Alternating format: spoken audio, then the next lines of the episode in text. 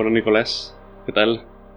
¿Qué tal? ¿Qué tal, Luis? Eh, muy bien, no sé, recién descansado. Estamos grabando esto hoy un lunes, que es algo poco habitual para nosotros. Solemos grabar a finales de semana, pero por logística nos ha venido mejor así. Así que no sé, tío, muy bien, muy descansado de haber estado el fin de sin hacer nada. ¿Y tú qué?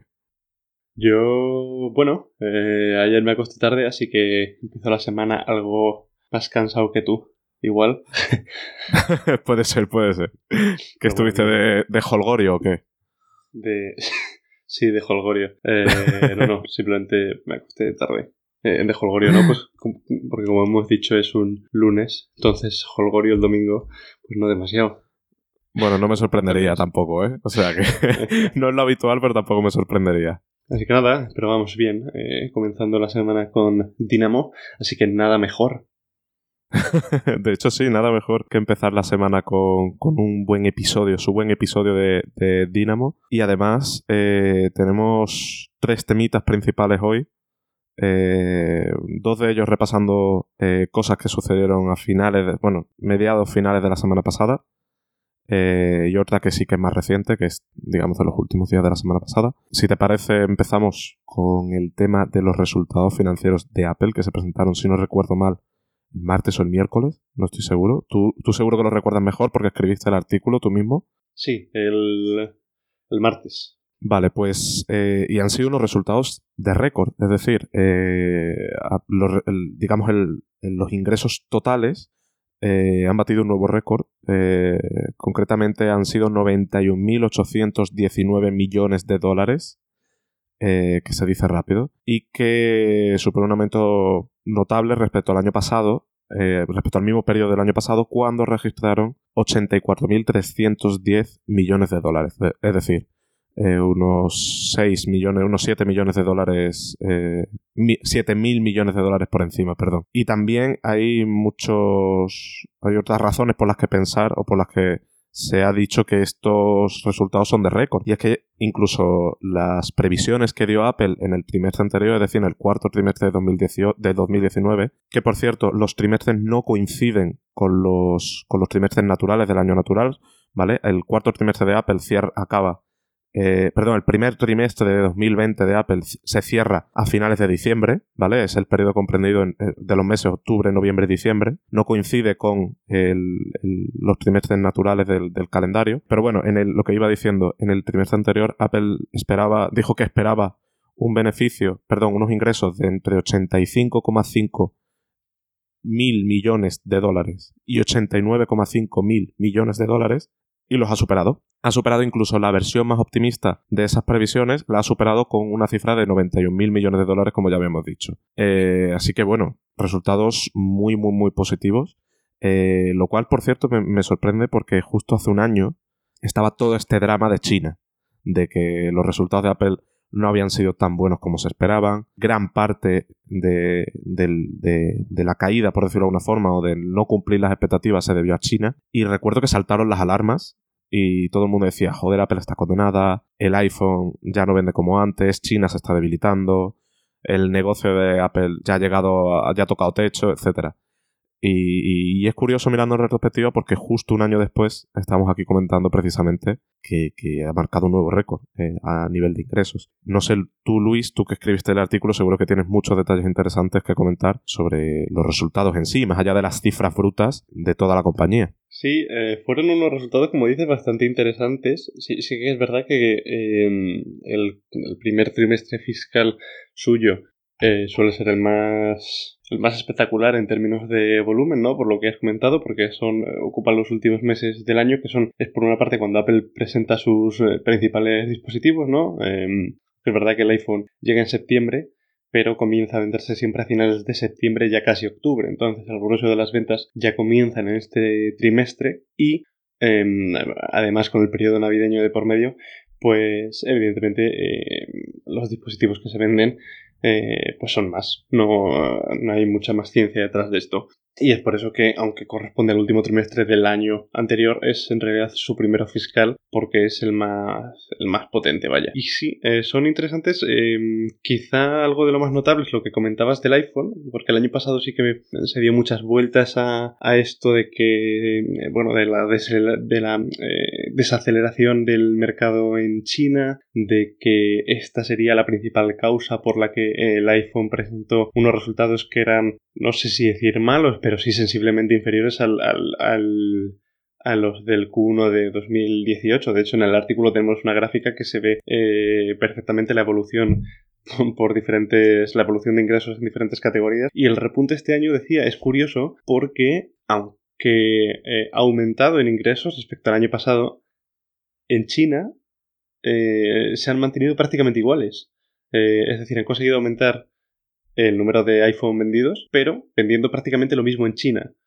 con lo cual, eh, eso es algo bastante positivo para, para Apple, ¿no? Porque siempre se ha dicho que China es un territorio del que depende mucho y, sigue dependiendo mucho, ¿no? no o sea, no, que, no, se me malinterprete, pero eso, ha conseguido crecer sin eh, prácticamente tener impacto en China porque eh, apenas, ha, apenas ha aumentado en, en volumen de ingresos allí.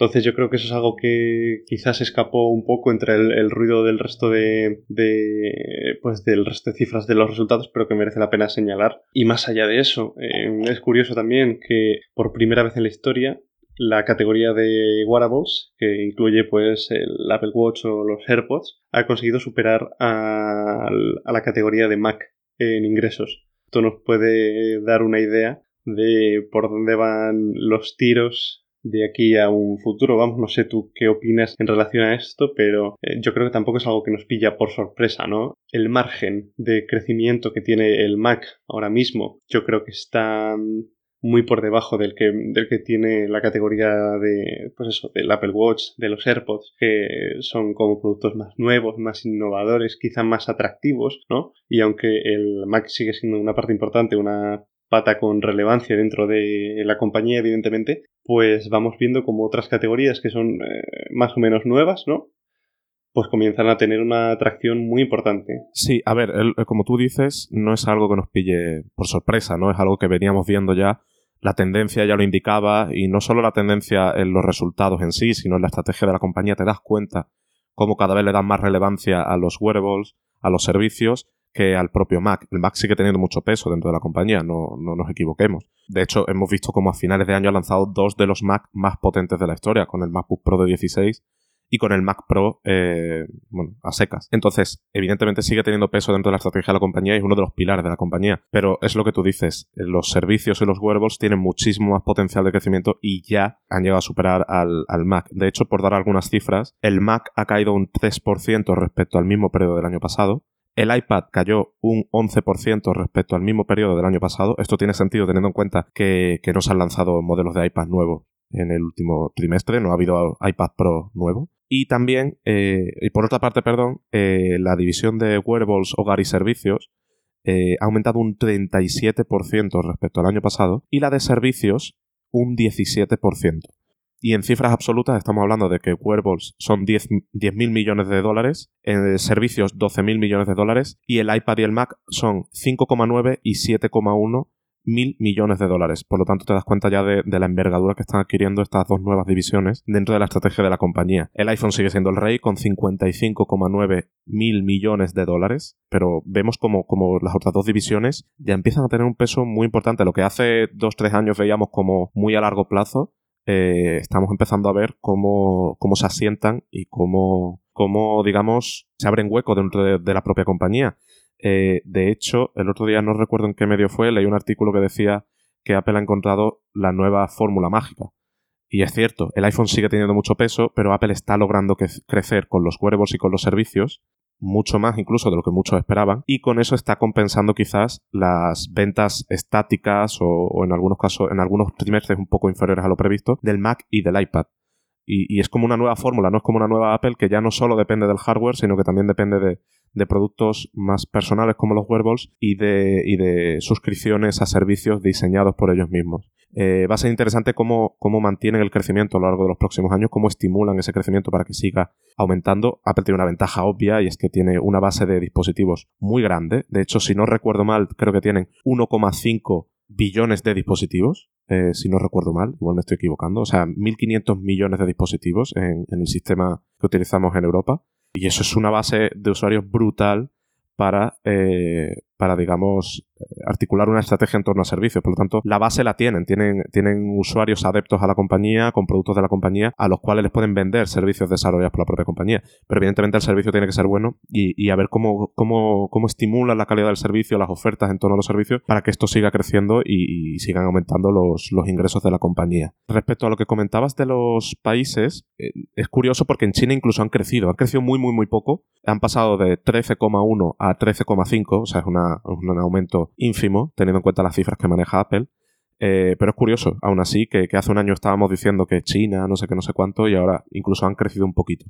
El, y muchos diréis, ¿dónde ha venido el, el, grueso del crecimiento? Bueno, pues principalmente de América. Eh, han pasado de 36 mil millones de dólares a 41 mil millones de dólares. Y de Europa, que han pasado de 20 mil millones de dólares a 23 mil millones de dólares. Ahí ha venido más o menos el, el grueso del, del crecimiento si lo dividimos por regiones. De toda la compañía, en América han pasado de 36.000 millones a 41.000 millones y en Europa de 20.000 a 23.000. Esto engloba todas las categorías, iPhone, iPad, wearables, servicios, todo. Entonces es curioso que, que, hace un año decíamos que China pues estaba debilitando, ahora no es que haya que celebrarlo porque tampoco el crecimiento ha sido increíble, pero sí que vemos una, una un pequeño aumento, probablemente por el iPhone y por la nueva estrategia de servicios. De hecho, de hecho recordemos que eh, durante los últimos meses ha habido muchos rumores y muchas filtraciones sobre cómo Apple estaba aumentando la producción de los iPhones porque eh, estaban superando las expectativas que ellos mismos tenían. Y eso demuestra lo bien que lo han hecho con el iPhone 11 y con el iPhone 11 Pro han hecho productos muy buenos eh, que entregan al usuario lo que más demandaban, por ejemplo el tema de autonomía en el iPhone Pro pequeño, que en el, en el caso del XS era regulera y ahora con el 11 ya con el 11 Pro ya por fin es buena. Entonces han dado a los usuarios muchas de las cosas que venían demandando mucho tiempo y estamos viendo cómo pese al elevado precio de los productos de la compañía, pues el mercado está respondiendo y los está comprando. Sí, yo creo que bueno, más que más que el más que el 11 Pro seguramente habrá sido el 11, que es eh, ya lo comentamos, ¿no? Cuando se presentó el hecho de, de ser un, un, iPhone 10R bis, eh, pero mejorado y con a menor precio encima de lo que salió el, el 10R en su día, pues evidentemente ha tenido un impacto muy positivo. Era algo que ya más o menos ha ido dejando ver Tim Cook en diversas ocasiones a lo largo de los pasados meses, que se estaba vendiendo muy bien cuando no es demasiado frecuente, ¿no? Que presuman de cifras. Entonces, pues bueno, eh, eso, bien por haber devuelto a la senda del crecimiento al iPhone después de, del, del, escepticismo perdón, que se levantó el año pasado. Y, y sí, no mucho más que comentar. Eh, simplemente yo tengo bastante curiosidad por ver cuál es la siguiente cifra eh, a la que consigue llegar en, en, en, wearables y accesorios, porque el crecimiento en, en este último trimestre ha sido brutal y, y, se están acercando a servicios. Entonces, eh, no creo que a corto plazo veamos que lo que consigan pasarlos también, porque la división de servicios cada vez es más, ya lo hemos dicho muchas veces aquí, ¿no? Es cada vez más potente. Es verdad que en este Q1 apenas ha habido diferencia respecto al Q4, o sea, respecto al anterior trimestre de 2019, eh, pese a que ha llegado Apple TV Plus, que quizás algo que algunos esperaban ver, ¿no? Que después de la llegada de Apple TV Plus, que se espera que sea uno de los principales, uno de los principales elementos de crecimiento para la división de servicios, pues no haya aumentado a, apenas en número de ingresos. La explicación yo creo que está en, en, ese año gratis que está dando Apple, ¿no? Para probar Apple TV Plus. Sí. Eh, entonces, eh, la gente no está pagando, está usando el servicio, pero no está pagando. Entonces, eh, será a partir del, del Q4 de 2000, bueno, ni siquiera el Q4, ya de, prácticamente a partir del, del Q1 de 2021 será cuando la división de Apple TV Plus empiece a registrar mayores cifras de ingresos aunque sí que lo hará a lo largo de todo este año, ¿no? Porque imagino que habrá gente que se dé de alta a pesar de no tener el año gratis, pero eh, probablemente o al menos así lo espero, veamos un pico en un año cuando la gente, toda esa gente, todos esos millones de personas están haciendo uso del servicio de manera totalmente gratuita ahora mismo, pues tengan que empezar a pagar por ello. De hecho, un breve, un breve apunte, Luis. Yo también creo que Apple tiene un pequeño problema con Apple TV Plus.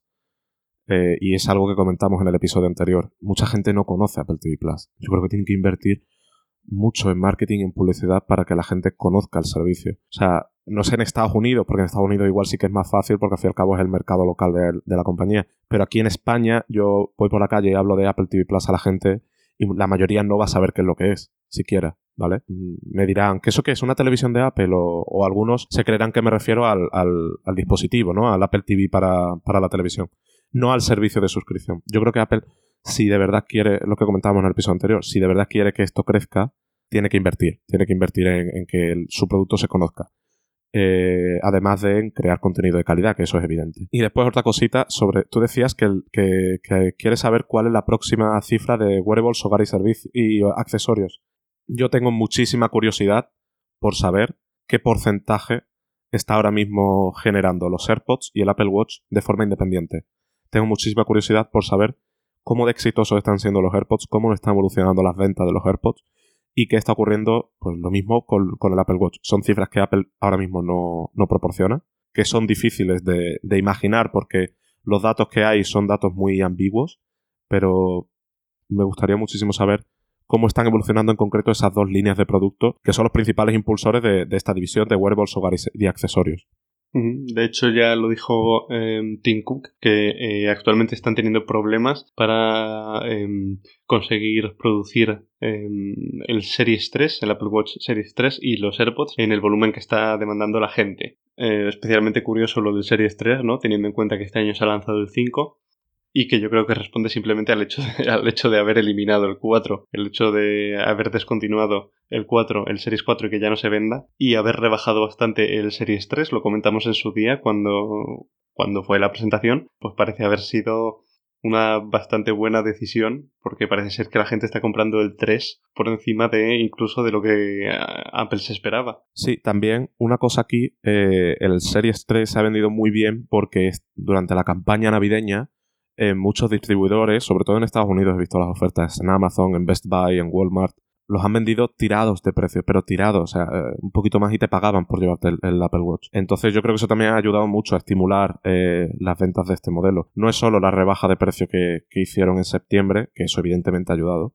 eh, es también las ofertas recurrentes que hemos visto por parte de muchos distribuidores, sobre todo en Estados Unidos, respecto a este modelo. Sí, es verdad. Ahora que lo comentas, sí que he visto bastantes imágenes de folletos de, estos de los grandes eh, distribuidores en Estados Unidos con, sí, con muchas rebajas del, del Series 3 que daban un poco de envidia, ¿no? También eh, que estas cosas no ocurran tanto aquí. Y nada, decía que eh, un dato bastante interesante con el que creo que podemos cerrar porque tampoco hay demasiado más que comentar. Em, en el Q3 de 2019, hace un par de meses, Apple daba un, una una cifra de lo que ellos esperaban alcanzar en, nivel de suscriptores a finales de 2020, que era 500 millones de, gente pagando por sus servicios. Y ahora en, este, en estos resultados trimestrales han actualizado esa cifra y la han aumentado en 100 millones. Esperan tener ya 600 millones a finales de 2020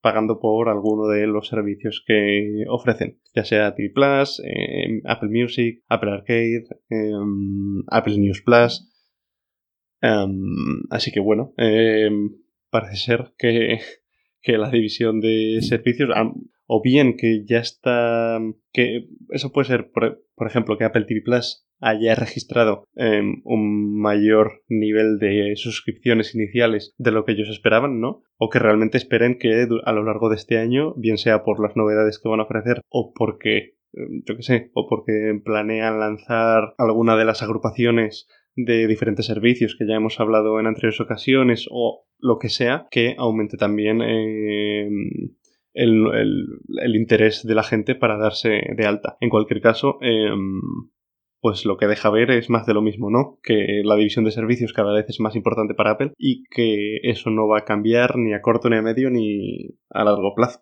Y con esto ya, como decías, podemos cerrar este primer bloque, por decirlo de alguna forma, y pasar al segundo gran suceso de los últimos días, que es que el iPad ha cumplido 10 años. O mejor dicho, se han cumplido 10 años desde su presentación. Desde aquel momento en el que Steve Jobs se sentó, bueno, primero se rió de los netbooks y después se sentó en un sillón de cuero a mostrar las bondades del iPad. De eso hace ya 10 años, Apple como compañía ha cambiado muchísimo y el iPad como concepto ha cambiado mucho. Se ha hecho un hueco, de hecho yo creo que es el único tablet reconocido en su segmento, o sea, cuando piensas en tablet piensas en un iPad, a diferencia de cuando piensas, piensas en móvil y no siempre piensas en un iPhone. Piensas en tablet y piensas en iPad. Es, un segmento en el que está sola. Y es un segmento en el que ha crecido mucho eh, pero no sé, Luis, tú qué opinarás, pero yo tengo la sensación de que lo mejor del iPad todavía está por llegar. O sea, lo mejor del iPad no lo hemos visto aún. Quizás por decisiones errores de Apple, quizás por, por, por una evolución, por un camino evolutivo, mejor dicho, que no ha sido el correcto, no lo sé. Eh, pero tengo la sensación de que lo mejor del iPad va a empezar ahora. O está empezando ahora, mejor dicho. Yo creo que ya empezó hace un par de años quizás, con los iPad Pro que ya tenemos, con la bifurcación de iPadOS, que ahora se separa un poco de iOS para emprender un poco un camino un poco diferente. Eh, yo creo que lo mejor empieza ahora. Y creo que la ver, si bien el iPhone en sus, en sus primeros 10 años evolucionó muchísimo y se convirtió en un estándar y revolucionó toda la industria, yo creo que la revolución real del iPad está empezando, digamos, eh, en los últimos años, no al principio. Al principio llamó mucho la atención, tal, pero eh, había muchas limitaciones que no le hicieron despegar del todo. Le hicieron, digamos, despegar inicialmente, pero no mantuvieron la atracción hacia arriba. Eh, a partir de cientos años. Yo creo que lo fuerte puede empezar a partir de ahora. No sé tú, Luis, cómo lo ves a nivel de, producto y de estrategia el tema del iPad.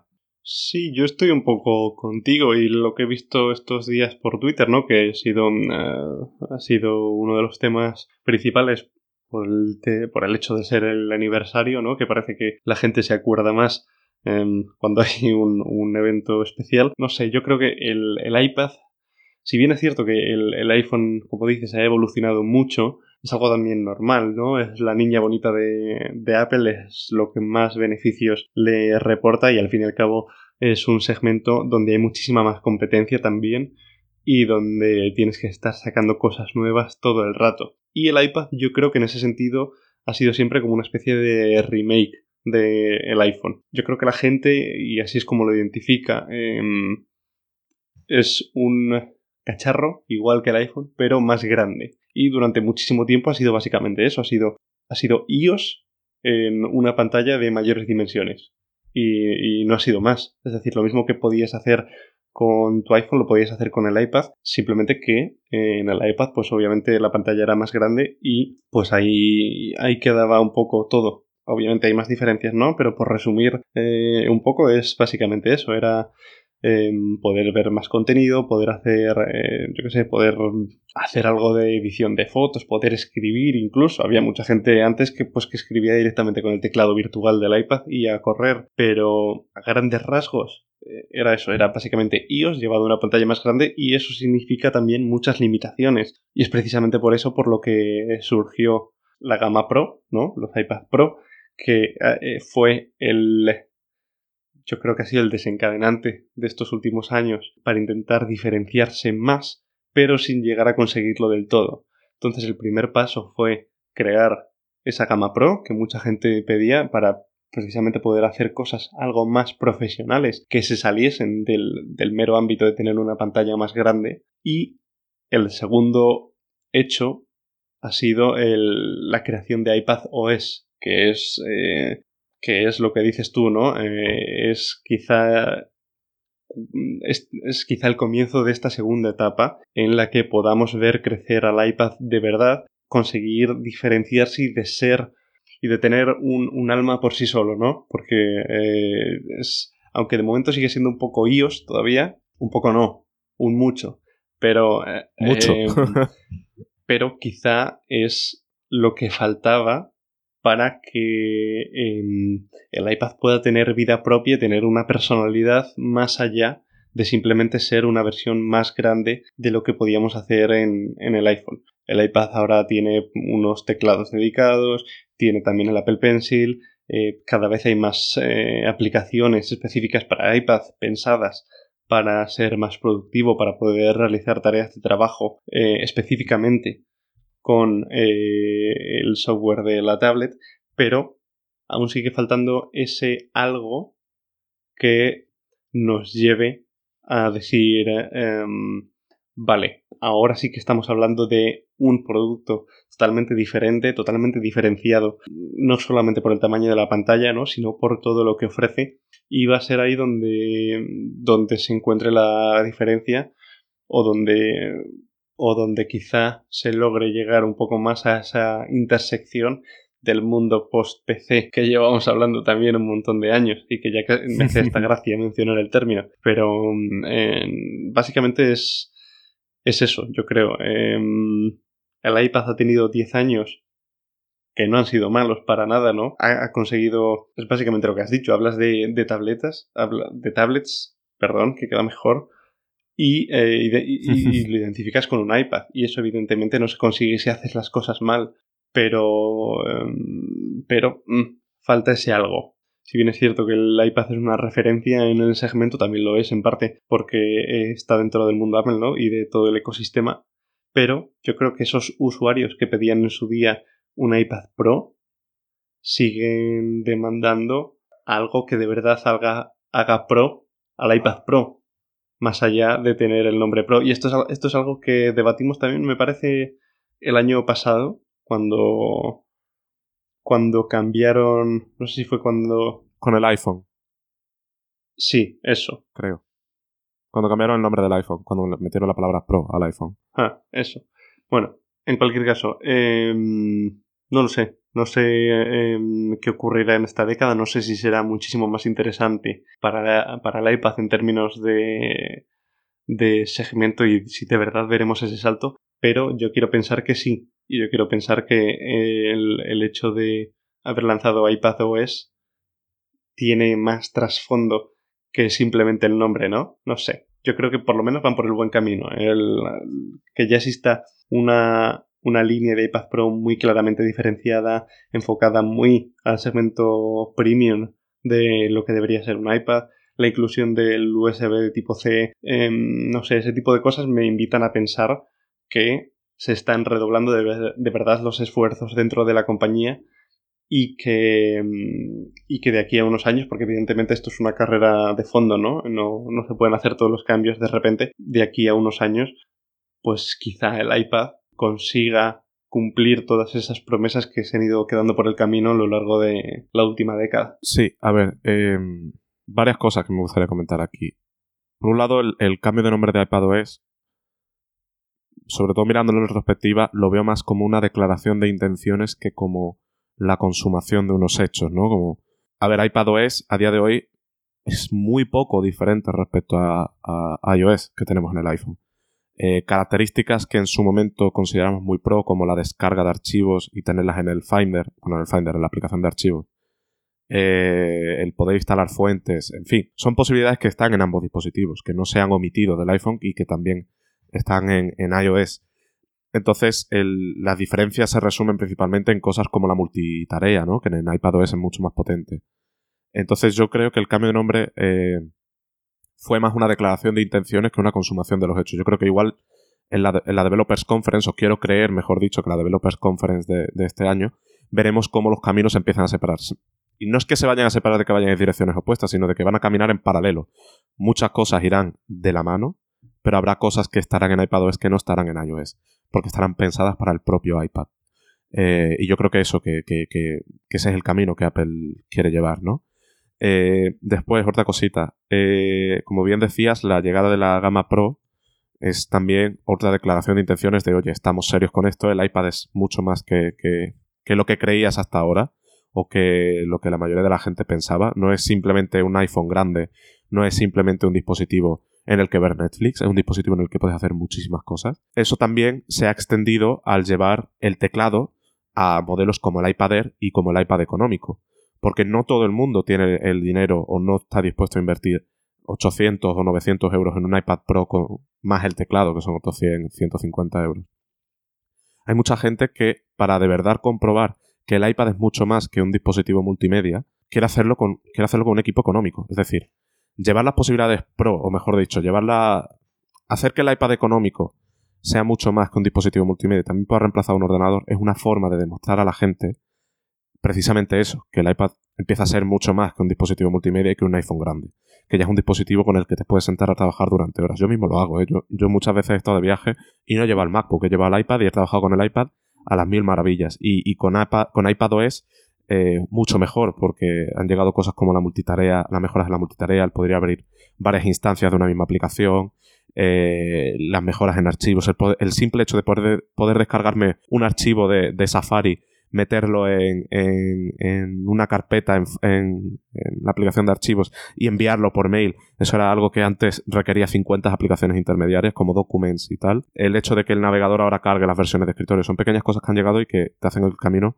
mucho más simple. Aún así, y esto también lo digo mirando un poco hacia la Developers Conference del año pasado, yo recuerdo que hubo mucha, mucho, ¿cómo decirlo? La gente se vino muy arriba con iPadOS yo creo que nosotros también. Eh, y vimos que, joder, que esto era un cambio, y es verdad, es un cambio. Eh, la llegada de iPadOS ha hecho que, como decía antes, que trabajar con un iPad sea mucho más productivo y sea mucho más eh, agradable. Pero yo recuerdo un episodio en el que dije, el, trabajo, o sea, esto no ha acabado aquí. Esto es un primer paso. y seguro que con el tiempo veremos cosas que, que, pues, que, nos faltan en el flujo de trabajo o que podrían mejorarse, etcétera y ya empezamos a ver ese tipo de cosas. Yo, tanto en lo personal como hablando con, otras personas. Un ejemplo, la multitarea de iPadOS es maravillosa porque tiene muchísimas más posibilidades que antes. Está mejor estructurada, puedes abrir eh, varias instancias de una misma aplicación, lo cual era muy necesario. Pero a la hora de gestionar las diferentes aplicaciones abiertas, las diferentes ventanas abiertas, es un poco caótico, porque no sabes qué aplicación tienes en SlideOver, no sabes qué aplicación tienes en pantalla dividida con Safari, no sabes cuál tienes en, pantalla completa. Los gestos son un poco, poco intuitivos, ¿no? No sabes realmente cómo poner una aplicación en pantalla completa cuando estás en, en, en, una posición, mejor dicho, en una estructura determinada. Como que se hace un poco, eh, un poco confuso a día de hoy. Y ese tipo de cositas, como ese tipo de cositas hay varias, ¿no? A lo largo del sistema que yo creo que se irán resolviendo con futuras versiones. Pero aún así, yo me quedo con lo que decía al principio. Y es que el iPad ha tenido una década muy buena. Ha tenido una década en la que ha logrado muchísimas ventas, en la que ha evolucionado como producto muchísimo. El iPad de, 2010 no tiene nada que ver con el iPad Pro que se lanzó en 2018 eh, y con los modelos que supuestamente que probablemente veamos a lo largo de 2020 el iPad de hoy, el iPad Pro de hoy, es más potente que muchos de los ordenadores que se venden eh, en la mayoría de las tiendas, eh, en las grandes superficies. Es más capaz de lo que mucha gente cree. Y tiene muchas ventajas respecto a los ordenadores eh, que habitualmente conocemos. No tiene virus, la batería dura muchísimo más, es mucho más estable, es muy delgado, es más versátil. en fin, tiene muchísimas ventajas. Lo único que le falta a Apple terminar de refinar esas cosas de software, digamos, abrir esas compuertas que todavía están cerradas y que permitan que salga el, agua por, por todos los, por los orificios que necesitemos. Eh, buen símil que me acabo de marcar aquí. Entonces, y, está en camino. Por eso yo digo que, lo mejor del iPad yo creo que está por llegar. Todavía no ha llegado. No es como el iPhone, que el iPhone, eh, bueno, el iPhone también tiene mucho por evolucionar, pero el iPhone está en un punto de madurez maravilloso. O sea, el iPhone 11 Pro es una máquina tremenda y nadie duda de sus capacidades. También hay que tener en cuenta una cosa. Cuando el iPhone llegó a la, industria, el concepto de smartphone eh, estaba un poco, era un poco mierda, ¿vale? Eh, porque eran, eran móviles con teclados pequeños, con interfaces antiguas, con posibilidades limitadas. Entonces, no voy a decir que era fácil romper el mercado, pero sí que, digamos, el, ecosistema, ¿no? la industria, eh, estaba más debilitada. Era más fácil que un producto muy bueno rompiera ese mercado. Con el iPad tampoco había tablets buenas en aquel momento. Pero el problema del iPad es que para hacerse un hueco como equipo de productividad tiene que competir con los PCs. Y los PCs están muy asentados, mucho más que el smartphone en aquella época. Eh, el smartphone en aquella época lo utilizaban pues los directivos y poco más. La mayoría de la gente lo que tenía era un móvil eh, móvil básico, ¿no? De esto que te permitía llamar, jugar a cuatro videojuegos y reproducir música, no te permitía mucho más. Entonces, el iPad, en cambio, tiene que luchar contra los ordenadores de escritorios que llevan en nuestra sociedad 30 años. Y con todo, eh, todo lo, digamos, lo que esos ordenadores han establecido, han estandarizado, etc. Un ejemplo muy simple, el simple hecho de que la gente pase de interactuar con ventanas, eh, con un ratón, a que pase a interactuar con, con, un dedo, es un cambio muy fuerte al que la gente se tiene que habituar para poder abrazar el iPad. Lo que quiero decir con esto es que los 10 primeros años del iPad, intentando, digamos, abrirse hueco entre los ordenadores y, los móviles, no han sido tan sencillos precisamente porque estaba compitiendo con algo que estaba muy establecido en, la sociedad. Y ahora yo creo que con la llegada de los iPad Pro nuevos, que a nivel de hardware son buenísimos, y con, la bifurcación de iPadOS, eh, yo creo que, los años que, vienen para el iPad pueden ser muy, muy, muy buenos. Aunque bueno, esto es más una esperanza que un hecho, porque no tengo una bola mágica para predecir lo que está haciendo Apple, ¿no? Pero es una esperanza y una sensación de que lo que viene es muchísimo, digamos que el mejor momento del iPad va a llegar ahora. No es lo que hemos vivido en estos 10 primeros años. Pues oye, estoy bastante, bastante de acuerdo. Um, no sé, si tuvieses que quedarte con un iPad a lo largo de estos 10 años. al margen del primero, evidentemente, ¿no? Porque el primero fue, yo creo, el, el tal, el que, bueno, el que abrió el camino. Me quedaría con varios, si me lo permites. Me quedaría con, con el primero, por razones obvias, porque es el que es la llave inicial. Me quedaría con, con el iPad 2, es, es envidiable lo bien que ha envejecido ese producto. Hasta hace poco yo veía gente que seguía utilizando un iPad 2, que es como, hostia, en serio, o sea, todavía, todavía rinde ese equipo, todavía funciona. Evidentemente no te puedes poner a ejecutar los últimos juegos, pero todavía funcionaba para cosas básicas como navegar, tal. Y ha muy bien. Me quedaría sin duda con el iPad Pro de 2018. Eh, me parece, digamos, el mejor, no, no, solo porque es el iPad más reciente, sino porque me parece que supuso un salto enorme eh, en el concepto de iPad. No solo a nivel de diseño, sino a nivel de potencia, posibilidades, filosofía. Me pareció el. No sé, es como el iPhone 4 en su momento, que marcó un antes y un después. O como el iPhone 10, que también marcó un antes y un después. Pues yo creo que el iPad Pro, de el que tenemos ahora, ¿no? El que se presentó en 2018, yo creo que forma parte de ese grupo de los que marcan un antes y un después, ¿no? De los que rompen un poco con lo que teníamos antes y de lo que abren nuevas puertas hacia el futuro. Y yo creo que en, entre medias del iPad 2 y del iPad Pro, creo que me quedaría con, con, con, alguno de los Air. No sé si con el Air 1 o con el Air 2. Porque yo creo, de hecho creo que el, el, iPad Air 2 fue realmente el primer iPad Pro. O sea, el, el iPad Air 2 eh, era muy potente para su época. Era muy, muy, muy potente. Y era un equipo buenísimo. Eh, y era el primero que, digamos, iba más allá de, a nivel de hardware estoy hablando, del consumo multimedia y de los videojuegos. Era un equipo que permitía hacer muchas cosas. Entonces yo creo que me quedaría con, con, esos tres modelos, con el original, con el iPad Air 2 y con el iPad Pro que tenemos ahora. ¿Y tú, Luis? ¿Qué, ¿Con cuál te quedarías? Eh, aparte de lo obvio, ¿no? Que yo creo que el, iPad Pro, el, el, último, es el, el, que más nos llama la atención a todos, ¿no? Eh, tanto por lo que puede hacer como por el diseño, que es la primera vez que vemos en, en, un iPad un diseño tan llamativo, ¿no? Diría yo, tan, y tan bien aprovechado sobre todo. Aparte de eso, yo me quedaría con el iPad Air original, porque sí que me acuerdo mucho de cuando salió y de verlo tiendas y demás, de tener un poco la sensación eh, que tuve con el MacBook Air, de verlo y decir, eh, wow, este es un producto muy Apple en relación a, a lo que han conseguido meter en un espacio tan, tan en, en, ese momento tan pequeño, ¿no? Porque la reducción mm, tanto de peso como de grosor como de los marcos de la pantalla fue muy grande entre el iPad Air y lo que había hasta entonces y eh, pues sí fue una sensación eso muy parecida a en general de, que, de qué bien diseñado está esto y, qué increíble que esto sea un producto tecnológico, ¿no? En comparación a lo que había en, en, aquel momento. Y yo por eso guardo bastante buen recuerdo del iPad Air original. También es un diseño, yo creo, muy muy Johnny Ive, ¿no? Um, muy de reducir toda la mínima expresión. Vete tú a saber la mano que tendría Johnny Ive en este, en este producto. Igual, igual lo, lo miró con el ojo izquierdo de, de, pasada, ¿no? Pero me parece que resume, en su momento resumía muy bien eh, la esencia de, de, lo que estaba buscando Apple en ese momento, así, así como el, el iPhone 5 también me pareció un producto bastante con un diseño muy muy bueno. Entonces eh, yo sí, yo me quedaría con el Air original. De hecho, si te fijas, el Air original, mejorado evidentemente, es el iPad económico de hoy. O sea, quiero decir, es un chasis que ha perdurado en el tiempo. Uy, qué gallo me acabo de salir ahí. es un chasis. es un chasis. Sí, os habréis dado cuenta que tengo la garganta un poco rara hoy. Es un chasis que. ¿Qué tiempo?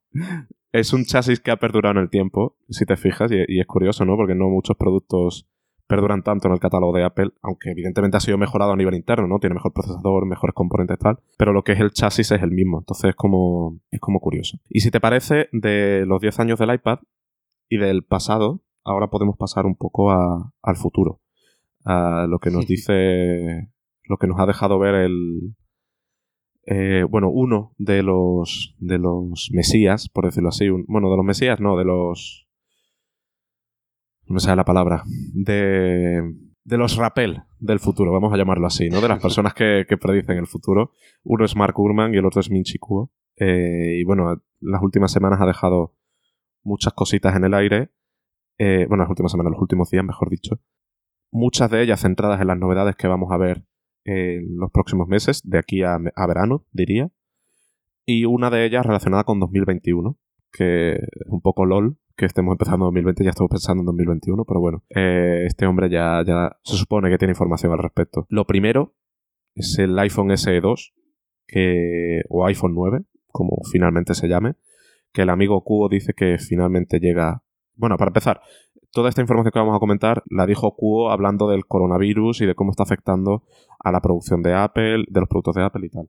Y de paso, pues comentó algunas cosas que va a llegar de aquí a en la primera mitad del año, según dijo él. El, primer caso, el primer producto que supone que va a llegar es el iPhone SE 2 o el iPhone 9, que ya lo hemos comentado alguna vez. Yo creo que ya está bastante clara la imagen de cómo va a ser. Es un producto con el chasis muy parecido al del iPhone 9, con componentes más modernos eh, no va a tener Face ID, sino que va a tener lector de huellas. Eh, tendrá carga inalámbrica, evidentemente, una cámara mejorada respecto a la del iPhone 9 y se comercializará... Eh, iPhone 8. Perdón, como la del iPhone 8, sí. Y se comercializará a un precio pues bastante competitivo, se supone.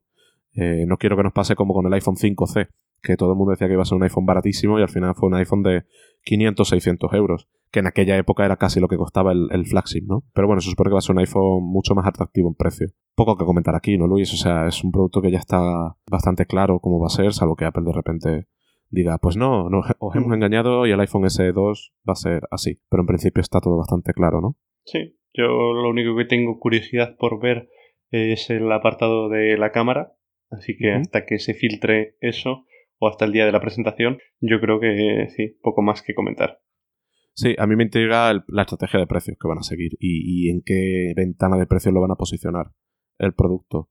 Eh, pero bueno, veremos eh, cuando llegue, ¿no? Que se supone que será a lo largo de marzo, el típico evento que Apple suele hacer en torno a marzo, eh, o, al menos la típica nota de prensa, depende de cómo les dé ese día. Porque el año pasado en marzo tuvimos notas de prensa y, y evento, evento para servicios, notas de prensa para, para los AirPods y para el iPad Air y el iPad Mini. Así que bueno, veremos. La segunda cosa que comenta Cubo, y es bastante escueta, es nuevos MacBook Pro y MacBook Air. Pero no especifica que va a tener esos MacBook Pro y esos MacBook Air. Solo menciona esos dos modelos. Dice que va a haber nuevos. Intuimos que, van a tener mecanismo de tijera y procesadores nuevos, porque Intel recientemente lanzó la décima generación de procesadores. Supongo, bueno, no sé si, es, si ocurrirá, pero es posible, bastante probable que estos nuevos equipos monten la nueva generación de procesadores de Intel y tampoco sería una sorpresa que montase el mecanismo de tijera, al igual que el, que el MacBook Pro de 16 pulgadas. Como ya comenté en el último episodio, me, produce curiosidad cómo van a meter el mecanismo de tijera en el MacBook Air sin sacrificar en exceso el tema del grosor, porque, bueno, evidentemente ocupa un poquito más de espacio que el mecanismo de mariposa. Eh, Luis, ¿tú qué crees? ¿Vamos a tener MacBook Pro de 14 pulgadas o va a ser otro de 13 con mejores specs y el teclado nuevo? Pues es que sinceramente no tengo ni idea. Em, no lo sé. Eh, por una parte sí me cuadraría, ¿no? Em, ahora que hemos visto el, el de 16 y cómo se aprovechan más los marcos y teniendo en cuenta que hay más compañías que ya están apostando por una reducción notable de marcos, no veo por qué no. O si no es ahora, eh, en un futuro. Em, no sé, yo creo que tendrá que llegar en algún momento, no sé muy bien cuándo. Quizá el único motivo por el que no por el que no quieran hacerlo ahora, quizá sea por guardar un poco más de distancia con el de 16, ¿no? Em, si quieres el de 16, que es el más profesional, el más premium, tal, tal, tal, que tiene también estos marcos, pues eh, cómprate el de 16 y paga más. No lo sé. No sé lo que veremos. Espero, eso sí, que eh, los que lleguen lo hagan con el nuevo teclado, pero aparte de eso, pues no lo sé. Eh, ojalá, por mi parte, pues oye, ojalá, ojalá tengamos un, un diseño más aprovechado, ¿no? Y sobre todo más pantalla. Pero bueno. veremos. Veremos, veremos qué ocurre. Eh, otra cosita que también menciona el amigo Cubo son nuevos iPad Pro. Es algo que, que ya se había comentado, de que llegarían en la primera mitad del año. Así que, bueno, tampoco nos sorprende que Cubo diga esto. Se supone que van a tener tres cámaras en la parte trasera para temas de realidad aumentada y tal. Eh, e intuimos que componentes mejorados, no sabemos exactamente qué van a mejorar en el equipo, porque, porque bueno, una 13X podría ser, eh, pero más allá de eso, no está muy claro por dónde pueden, pueden mejorar el, el, iPad. Y ahora empezamos con lo que no esperábamos tanto. Y es que Cuo dice que Apple va a sacar una alfombrilla de carga más pequeña. No se supone que va a ser como AirPower, sino que va a ser una alfombrilla, supongo un cargador inalámbrico al uso, ¿no? Como, como los que venden muchas compañías. Eh, y que no seguirá a lo mejor la filosofía de AirPower, de lo puedes posicionar donde te dé la gana y se sincronizan los dispositivos entre sí, puedes ver la batería de todos los dispositivos en el iPhone, etc. Supongo que será una versión más sencilla, pero Cuo también es bastante escueto en los detalles. De todas formas, sería un buen girito, no sé Luis, ¿tú qué opinas? Que de repente sacasen la AirPower después de cancelarla y, y de todo el jaleo que ha habido con ella. Yo no me acuerdo exactamente ya qué fue lo que dijeron cuando cancelaron la AirPower me parece que era algo así porque lo habían dejado porque no cumplía con los estándares de calidad de la compañía o algo así. No lo sé, yo yo creo no, yo creo que no, veremos algo como como AirPower, pero no sé, teniendo en cuenta el, el revuelo que se organizó entonces, sería no sé, sería una buena forma, ¿no? De de entrar en, en este segmento, aunque ya sea solo por, por las risas, ¿no? Eh, sería un buen troleo, sería un buen troleo. Y, y, que además lo anuncien como, como el iPad mini y como los AirPods, con una foto de Tim Cook en Twitter. Eso sería un troleo maravilloso. Decir, mira. Sí, lo, lo que dijeron fue, eh, después de mucho esfuerzo, llegamos a la conclusión de que eh, el AirPower no logrará cumplir con los, eh, con los altos estándares de la compañía y hemos cancelado el proyecto. Pedimos disculpas a quienes lo esperaban y seguimos creyendo que el futuro es inalámbrico y estamos comprometidos a impulsar la experiencia inalámbrica. Vaya. Em, no lo sé. Yo imagino que si, en, si, si cancelaron el proyecto era porque realmente no le veían un futuro, ¿no? Porque si lo viesen o si esperasen que en unos meses iban a poder lanzarlo, imagino que pues eh, no hubiesen dicho nada y aunque, aunque hubiese tardado más tiempo en llegar al mercado, pues lo hubiesen sacado igualmente. No sé, yo imagino que sí, que será una alfombrilla más contenida, em, simplemente porque tiene todo el sentido, ¿no? Eh, ahora que todos los dispositivos, que todos no, que buena parte de los dispositivos que vende Apple eh, disponen de capacidad inalámbrica, es un poco absurdo no tener tú mismo una opción para cargarlos, una opción propiamente de la marca, porque para ellos es, digamos, em, dinero fácil.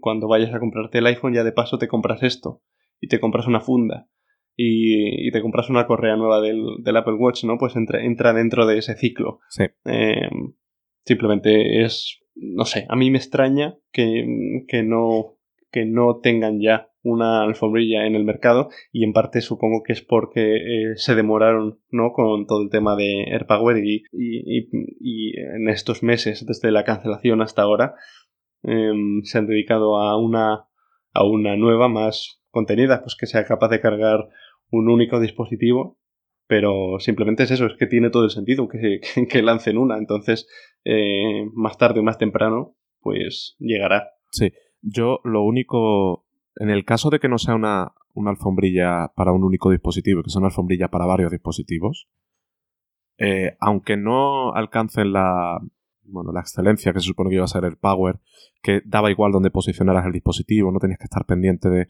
de, Porque ahora mismo hay muchas alfombrillas que te permiten cargar varios dispositivos a la vez. El problema es que te exigen que el dispositivo esté perfectamente posicionado cada dispositivo en, cada uno de los indicadores. El power se supone que no tenía ese problema. Tú tirabas el dispositivo encima de la alfombrilla y da igual cómo estuviera que iba a empezar a cargar. Entonces, aunque no alcance... de canto. ¿Qué? Perdona. Incluso de canto. Incluso de canto te lo, te lo bueno, como, incluso con la pantalla hacia abajo te cargaba a través de la pantalla. No, ahora en serio, que esa era la parte de la parte guay, ¿no? De AirPower, aparte de que también se sincronizaban los dispositivos y podías ver en el iPhone pues qué batería tenían los AirPods, qué baterías tenías todo, todo la pantalla bloqueo. A lo que iba, aunque no lleguen a ese nivel, a mí sí que me gustaría que en el caso de ser una alfombrilla multidispositivo, que permita cargar el Apple Watch. Eh, me encantaría tener esa, esa, ese cargador en casa eh, y al final del día tener eh, una única alfombrilla para poder cargar mi, Apple Watch y mi iPhone y no tener tres cables. Tengo ahora en casa, ¿no? Bueno, tengo dos. Tengo uno para un cargador inalámbrico que tengo y otro para, para el Apple Watch. Me gustaría tener eso, un único cable con una única alfombrilla a la que puedo cargar las dos cosas. Esas dos cosas o los AirPods y, y el Apple Watch o lo que sea de turno, ¿no? Me encantaría tenerlo. Porque las soluciones que hay a día de hoy son un poco meh. No, no me acaban de convencer del todo. Entonces me gustaría que eso fuese así. También te digo, estoy pidiendo, estoy levantando el dedo diciendo, mira, Tim Cook, quiero que hagas esto porque me apetece. Y no, esto no significa que Apple lo vaya a hacer, simplemente una petición mía, como usuario, que me gustaría. Tim Cook, si estás escuchando esto, pues ya sabes, ponga tu equipo a desarrollar esto. No, ahora en serio, eh, me gustaría, me gustaría que hubiera una solución así. Siempre nos escucha, es, es es oyente de Dinamo. ojalá. A mí me lo ha dicho, me mandó un privado el otro día. ojalá, ojalá. No, ahora en serio, me gustaría mucho que, Apple pusiera sobre la mesa un producto así. Eh, simplemente por, simplificar, ¿no? Porque me parece un producto bueno. Y después, por seguir con, el hilo de filtraciones de Cubo, eh, otra cosa que no, nos esperábamos, o sea, es algo que ha estado en el, en el aire, pero que no nos esperábamos tras el lanzamiento de los AirPods Pro, y es que dice que vienen unos auriculares Bluetooth de alta gama. No especifica qué tendrían estos auriculares, ni cómo serían, ni, ni, qué precio, ni qué mercado, ni nada. Solo dice que son de alta gama. Con alta gama no sé si supone a unos, no sé si se refiere a unos auriculares superiores a los AirPods Pro. No sé si se refiere a unos de diadema, supongo que sí, porque de tipo in-ear no tiene sentido sacar otros auriculares teniendo los Pro y los AirPods normales. Entonces un poco raro. Porque es lo que decía, es algo que ha estado ahí, es algo que se había comentado, unos auriculares de diadema de Apple. Eh, creo que Gurman lo comentó en el pasado, pero el rumor como que se había atenuado y tras el lanzamiento de los AirPods Pro aún más. Entonces no sé exactamente. Y bueno, y Q es bastante escueto en detalles, solo dice eso, nuevos auriculares de Bluetooth. No sé tú, Luis, si tienes un poco una imagen más clara de cómo podrían ser estos auriculares? Em, sí, bueno, eh, yo entiendo que son eh, auriculares de diadema. Básicamente lo que se dice en el reporte son eh, headphones, no, no earphones. Entonces, con eso yo descartaría ya que sean in-ear, bueno, in-ear o como los AirPods normales. Y sí, es algo que em, se comentó mucho, se empezó a comentar yo creo en 2018 ya, em, que Apple estaba preparando unos auriculares de diadema propios.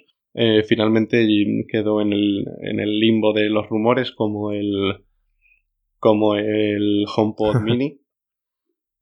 Pero no lo sé. Em, para mí es algo que también tiene sentido.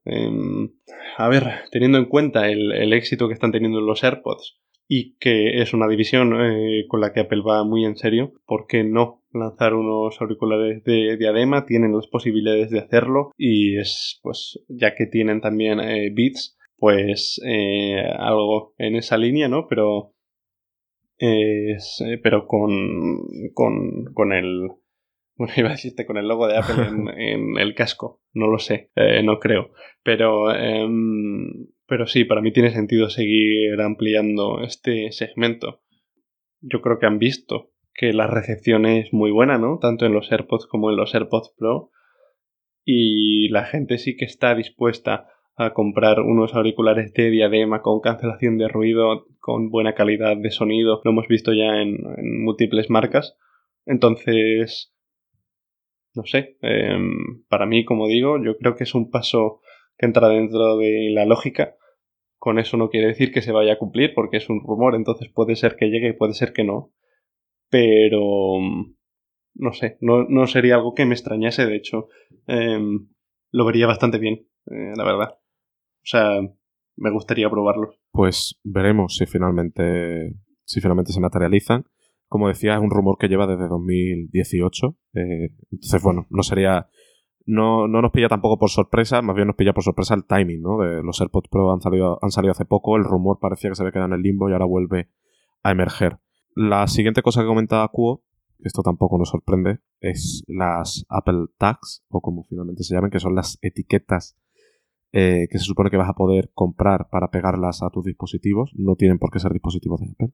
Y a través de la aplicación Find My vas a, vas a poder encontrarlos.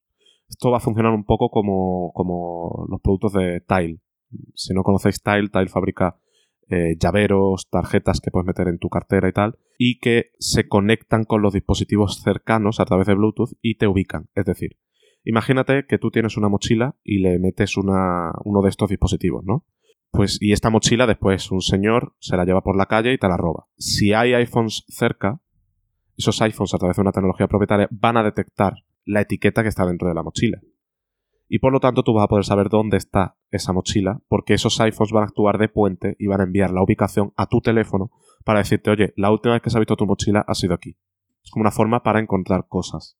Y, se, y lo que hace básicamente es aprovecharse de la amplia red de dispositivos que tiene Apple en todo el mundo, de iPhones, iPads, Apple Watch, para crear una red interna, por decirlo así, que permite ubicar esos dispositivos aunque tú no estés cerca, ¿vale? Entonces, bueno, se supone que las van a lanzar ahora en los primeros meses de 2020 veremos, veremos qué ocurre finalmente con eso. Y el último, dime. Yo, tengo bastante curiosidad por ver cómo venden eso.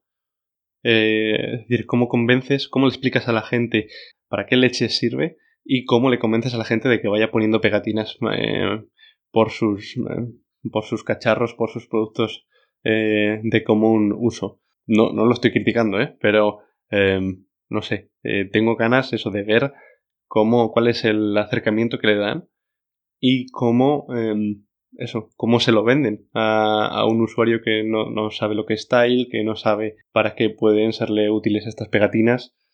Y eso, no sé, es simplemente una curiosidad, ¿no? Em, a ver cuál es el, acercamiento. También digo una cosa, y es que estos productos tienen más sentido para encontrar tus productos perdidos que para, para encontrar cuando los hayan robado. Me explico.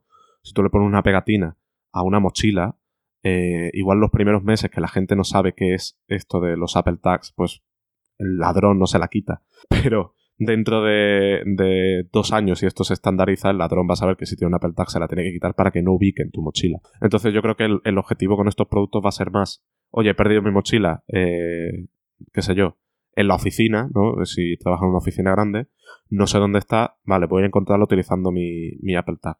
Más para eso que para robos. Aunque también te digo, habrá que ver realmente el planteamiento de Apple y cómo resuelven todo este tipo de cosas. Porque igual han pensado en, este tipo de situaciones y la propuesta que ellos proponen tiene más sentido, ¿no? Sí, sí, eh, ya te digo, yo tengo mucha curiosidad por ver eso, cómo se comercializa. Yo también, y, también cómo lo materializa. yo te voy a pegar una en, el, en la suela del zapato. ¿Para qué? Para, para tenerme ubicado en tiempo real. claro. Oye, pues no es mala idea, ¿eh? ¿eh? Para tener ubicado en tiempo real una persona igual no, pero por ejemplo para una mascota y saber dónde está en tiempo real, pues no es mala idea, ¿eh? Para evitar así, si se pierde, saber dónde está tu mascota. Y lo digo en serio, ¿eh? No lo digo en broma. Así que, bueno, Tim Cook, de nuevo, si no estás escuchando, collar con un Apple Tag igual es buena idea. Y bueno, y ahora pasamos ya al último rumor, eh, última información del amigo Cubo, que esta igual es la más rara de todas, diría yo y es que ha dicho que en 2021 llegará un iPhone económico. No utiliza la palabra económico, pero se refiere a él como un iPhone con pantalla LCD, entonces intuyo que es un iPhone de los económicos, porque recordemos que a finales de 2020 se supone que todos los iPhones van a tener pantalla OLED. Por lo tanto, si lanzan en 2021 con uno con pantalla LCD, supone que va a ser económico. O más económico que el resto al menos. Eh, lo que dice es que va a ser un iPhone económico con Touch ID en el lateral. Es decir, en el botón, no el botón de inicio, sino el botón de bloquear y desbloquear ahí va a estar el, sensor Touch ID. Poco. Esto sí que no lo veía yo venir. no sé, Luis, ¿tú qué, cómo lo ves? Sí, eh, bueno, no es la primera vez que se han comentado cosas así, ¿no? Yo me acuerdo eh, el año pasado, finales del año pasado ya, em, salió también un rumor de que supuestamente eh, el, el iPhone. ¿Qué iPhone iba a ser? Bueno, no me acuerdo, que un iPhone iba a incluir el lector de huellas bajo la pantalla, pero solo para la versión en China o algo así. Era. No lo sé. Eh, yo esto lo tomaría con muchísimas pinzas, con escepticismo. Eh, lo que tenga que venir vendrá. Estamos en 2020. Tenemos suficiente con lo que tenemos. Señor Cuo, déjenos en paz. Sí. Eh, No sabemos todavía cómo va a ser el, el- exactamente los iPhones de, de finales de este año. Ya estamos hablando de los de 2021. Eh, sí, es un sí, poco... no le daría mayor importancia. Sí, oye, que igual finalmente se cumple, ¿eh? no estamos descartándolo, simplemente que, bueno, todavía falta mucho tiempo, las cosas pueden cambiar, digamos que se sale, sí que es cierto que se sale un poco de lo que, de lo que esperaríamos, ¿no? Nos- lo lo- la lógica nos dice que Apple va a meter Face ID en todo y que Touch ID, si acaso, se quedará en el Mac.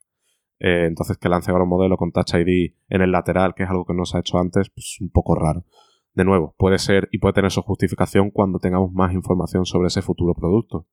Pero a día de hoy, lo que dice Luis, mejor tomarlo, tomarlo con pinzas. Y bueno, yo creo que ya con esto llevamos una hora y pico de episodio, que es normalmente la marca que nos solemos marcar, valga la redundancia.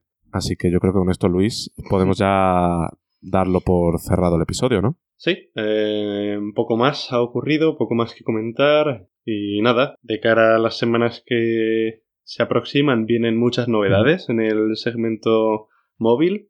Eh, no de Apple, obviamente, porque, como hemos dicho, lo- lo primero de lo que sabremos oficial eh, será en marzo. Pero sí que es verdad que, bueno, pues vienen muchas presentaciones. Viene también en un par de semanas, bueno, tres, el eh, Mobile World Congress, que también va a traer muchas cosillas interesantes. Así que eh, las que creamos más notables, pues obviamente las mencionaremos aquí, ¿no? Como ya hemos hecho em, otras veces. Así que nada, em, yo creo que esto puede ser todo por hoy, como siempre.